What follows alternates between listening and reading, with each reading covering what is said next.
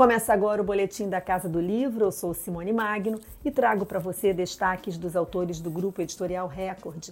O tema hoje do nosso podcast é a Semana de Arte Moderna, o marco inaugural do modernismo no Brasil, que está completando 100 anos.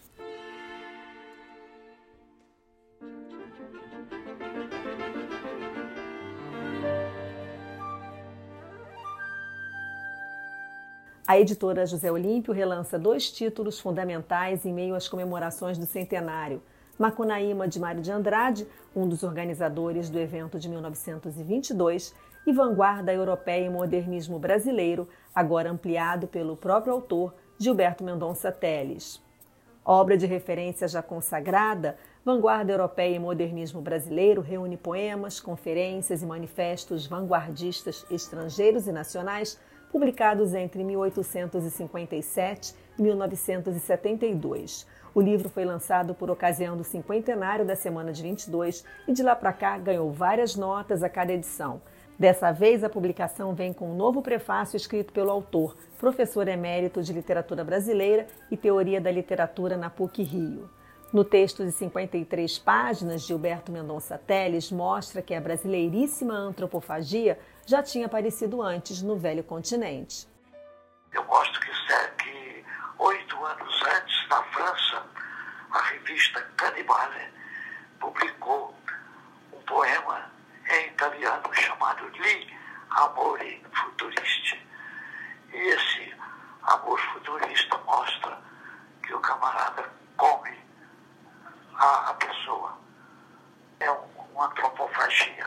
Essa ideia da antropofagia era também europeia, chegou aqui, nós a transformamos, nós a comemos, comemos-la né, e transformamos em coisa brasileira.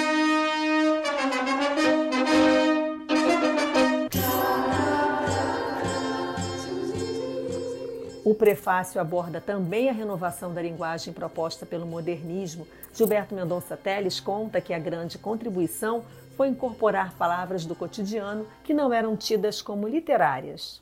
O Carlos Drummond de Andrade diz: Mariquinha, da cá seu pito, o seu pito está ao infinito. Olha, esse é um poema, um trecho de um verso de, de Carlos Drummond de Andrade, que eu sei de cor.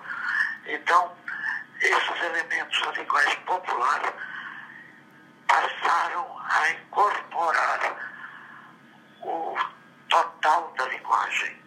Não ficou só linguagem literária de um lado, linguagem popular do outro. A linguagem tradicional, clássica, foi renovada com a introdução desse material novo.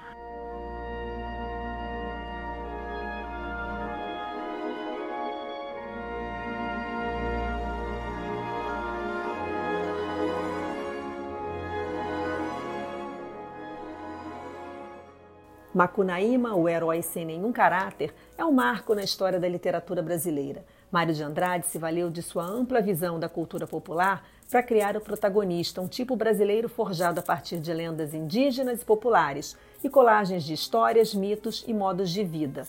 Publicado pela primeira vez em 1828, custeado pelo autor, o livro teve sua segunda edição lançada em 1937 pela Livraria José Olímpio Editora.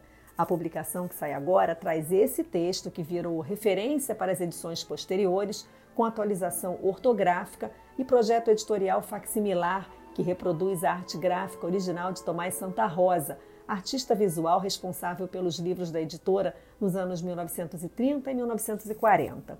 O prefácio é da escritora crítica de arte Verônica Stiger, que assinou em 2019 o roteiro de Macunaíma, uma rapsódia musical peça dirigida por Bia Lessa. Verônica explica por que Macunaíma é, antes de tudo, diversão. Macunaíma é, acima de tudo, divertido porque, em primeiro lugar, ele é um personagem engraçado. Né? Ele é divertido nesse sentido, que ele nos faz rir. Né? O Macunaíma não presta, né? o Macunaíma faz coisas uh, que poderiam ser condenadas né, pela sociedade. Ele é preguiçoso, ele, ele corre atrás de dinheiro, né? ele não se comporta né, normalmente como a gente esperaria que, que uma pessoa se comportasse. Então, nesse sentido, ele é engraçado. Né? Ele é divertido nesse sentido.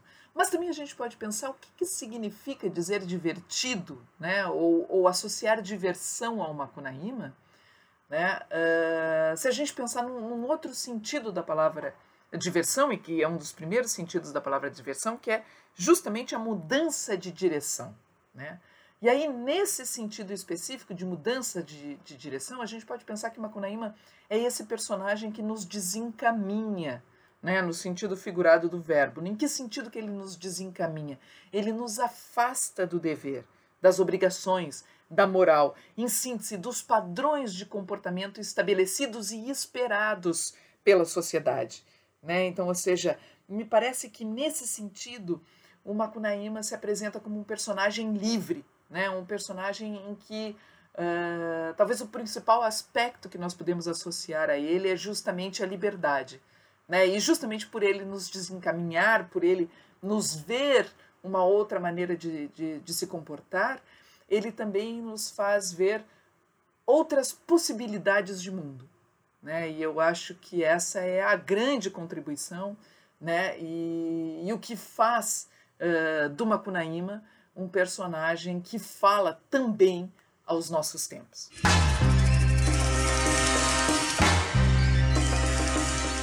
Gilberto Mendonça Teles confirma que o que foi feito a partir do movimento criado há 100 anos ainda tem muito a ensinar ao Brasil de 2022.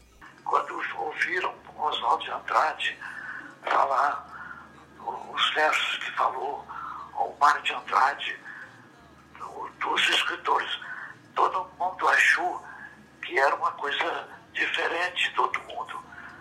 Com o tempo assimilaram tudo. Os novos agora se estudarem, se fosse lerem, o meu livro vai ser para uma corroboração, uma confirmação de que tudo que foi feito continua. Esse é o boletim da Casa do Livro com as novidades do Grupo Editorial Record para você e tem mais no nosso canal no YouTube e também no nosso blog. O endereço é record.com.br. Vai lá. Beijo grande e até semana que vem.